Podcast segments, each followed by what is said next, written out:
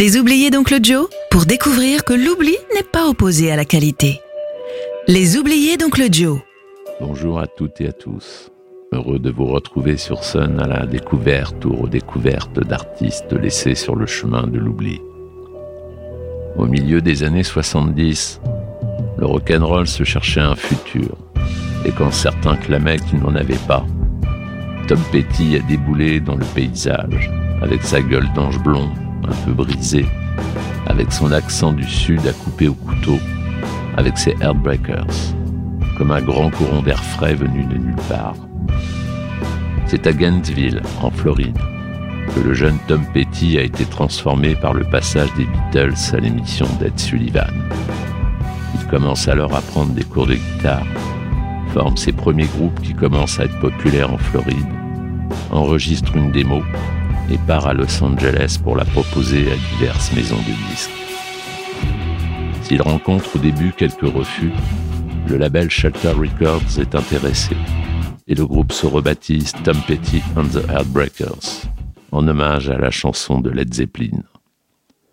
Leur premier album sort en 1976 et ne fait pas grande sensation aux USA, mais il est en revanche très bien accueilli en Europe. On n'était plus habitué à cette époque où le prog rock et le rock FM californien régnaient en maître sur les ondes, où les groupes de hard rock, pas les meilleurs, se disputaient à coups de solos de guitare interminablement boursouflés, à entendre quelque chose d'aussi simple et d'aussi efficace. Pour illustrer mes propos, j'ai choisi de vous faire écouter Breakdown, extrait du premier album intitulé simplement Tom Petty and the Heartbreakers. En espérant que les oubliés ne le soient plus, je vous salue et vous dis à bientôt.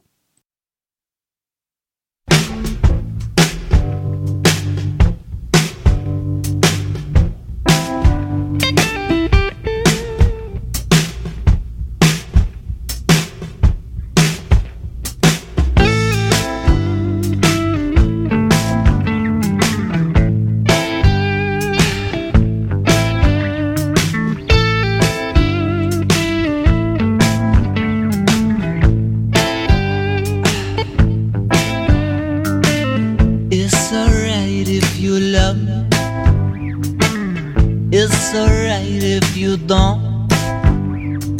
I'm not afraid of you running away, honey. I get the feeling you will. There is no sense in pretending. Your eyes give you